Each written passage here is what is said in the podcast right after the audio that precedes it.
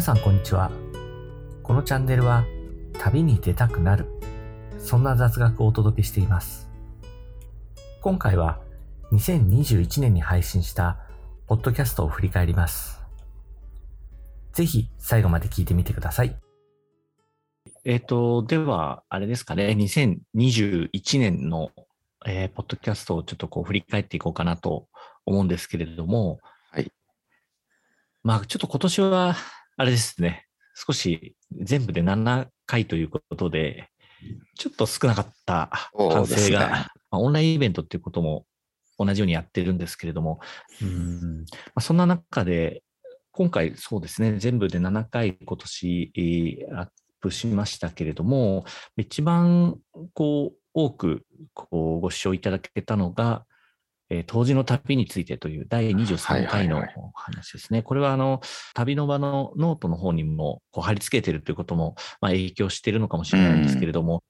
僕ら今年あの、まあ、旅の場の事業の一つで、まあ、地域のワーケーションをこう考えていくようなちょっとお仕事も少し携わらせていただくことがあって、で、そういう観点で改めて登場を見てみてもね、あの、ワーケーションとして体を癒しながら、うん。うん、気分もまたこう少し変えながら、その宿で仕事をしてとは、まあ、非常に今のこのワーケーションの文脈にも合うんじゃないかという。いいですよね。うん、やっぱりパソコン作業とかでね、結構肩も凝りやすい中で、そうですパとこねこういった時に温泉に入れて体をほぐすんだら、かなり生産性も上がりそうですもんね。そうですよね。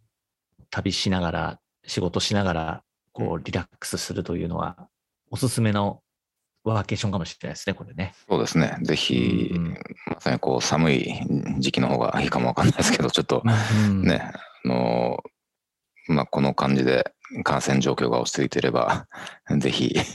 足を運んでみられるのもいいんじゃないかなというふうに思いますよね。そうですね。で、続いては、えーその次の回ですね。第24回の沖縄に伝わる神話についてということで、えーこれも非常に多くの方にえー聞いていただけました。ありがとうございます。ありがとうございます。沖縄ってやっぱり、まあ、あの海が綺麗で、ね、風も心地よくて、まあそういうところでワーケーションしたいって人はたくさん多分いると思うんですけども、うんその昔から伝わる信仰だったり歴史だったり、こう地元の人が大切にしている価値観なんていうのにこう触れる機会があまりないと思うんで、その年土地のね、歴史であり文脈ってものがあるので、うん、やっぱその場所を訪れるのであれば、まあその流れにね、沿った活動というかね、まあそういったところを意識して動いてみるっていうのもまた面白いんじゃないかなというふうに感じましたんでね。そうですね。またちょっと普通にこう旅行で訪れるのとは一味違った感覚に浸ることもできるので、うんあとはそうですね、ちょっと少ない、えー回の中ですけども、あと冒頭の今年最初の頃にやりました、あれですかね、神話の話。ええ。ですね。まあ、今年はオンラインイベントでもね、非常にこう国譲り関連の話題をうん。取り上げたりとかっていうことで、まあ、僕たち自身も非常にこう学ぶ機会が多くて、で、まあ、余談ですが、あの神社検定というのはね、今年僕たちあそうですね。受験して、まあ、無事受かりまして、まあ、そういった中でこう、まあ、神社と神話に関して、なかなかこう身近な存在ではあるんですけど、こう改めて学ぶ機会がないのかなというふうに感じますので、なんかね、そうういったものをこううん。提供することも、まあ、僕たちの活動として意義があるかなとは思いますので、うん。で本当神社ってもう割と皆さんのお住まいの近くにも、ね、日本国内であれば、まあ、どっかしらありますし、ただまあそこでどうどういった神様がお祭りされてて、でその神様は神話の中でどういった立ち位置なのかとかで、うん。なんか改めてこう学ぶ機会って実際になかったりするのかなとは思うので、まあ、その辺をね、ちょっとこう紹介するという意味で、今年は2回神話の話したんですかね、出そう雲ですね、大社ポッドキャストでは、はい。と稲葉の、やりまね、したね。白うさぎとね。うん。うん。であとは、あれですね。あの、まあ、僕らの、こう、定期的にというか、こう、はい。活動の少し、ある意味、こう、エネルギー源になっているところの、こう、鉄道旅という、はいはいはい。鉄道ネタというところですけども、まあ、でも本当今年は踊り子がね3月に運行そうですね。185系ですね。あの、まあ、これもやっぱり昭和から続くヘッドマークを掲げた、まあ、特急のね象徴のような列車ももう引退することになってしまって、まあ、僕たまたまあの品川で最後の日にちょっと見る機会はあったんですけどもまあ実際乗ったのは23年前だったかな。最後はちょっとはっきり覚えてないんですが。まあ本当にレトロな車内とあのすすざまじいモーター本当なんかなんともこう昭和の旅をね思い出させてくれるようなすごく楽しい時間でしたけども。まあなんか一方でこの間サフィール踊り子に乗る機会がああって 全くこう 覚醒の感といいますかね。こう同じ区間乗ったんですけども、まあもちろんね、快適性から言うと、もうサフィールに担当していく場合は上がるんですが、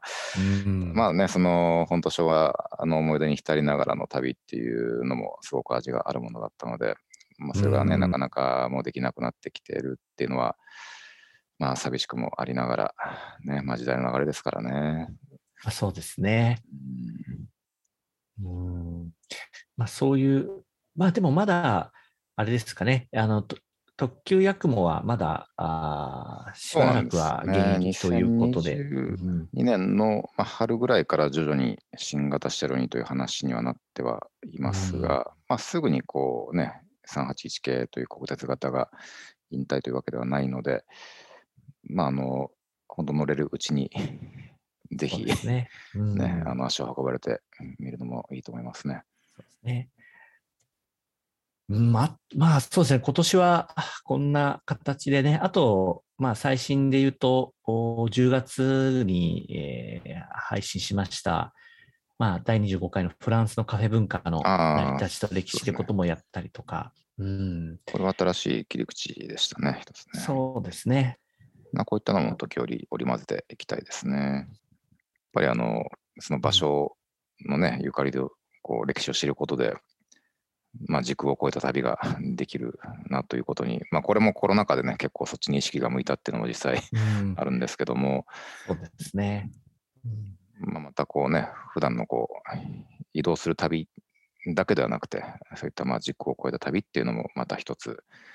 まあ、提案できたら面白いかなというふうに思ってますね。そうですね。まあ、まさにあの、このポッドキャストのテーマでもある、まあ、旅に出たくなる雑学ということで、えー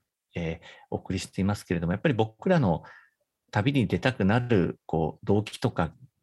あの、思いってね、やっぱりこう、かつてそこにあったあ出来事だったり、うん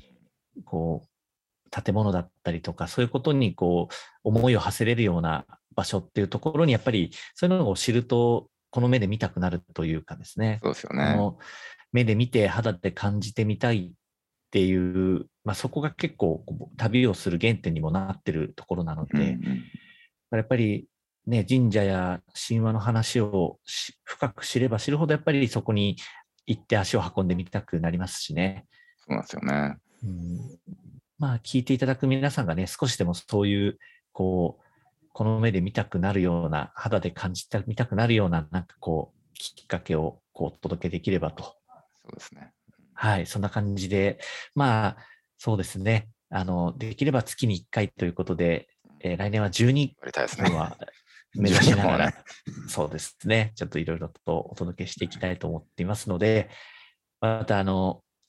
えー不定期となりますけれども、あの、引き続き、えー来年度もよろしくお願いいたします。よろしくお願いいたします。ね、今年1年ちょっと少ない中でも、あの、聞いていただいて、どうもありがとうございましたあ。りがとうございました。また来年もよろしくお願いいたし。ます。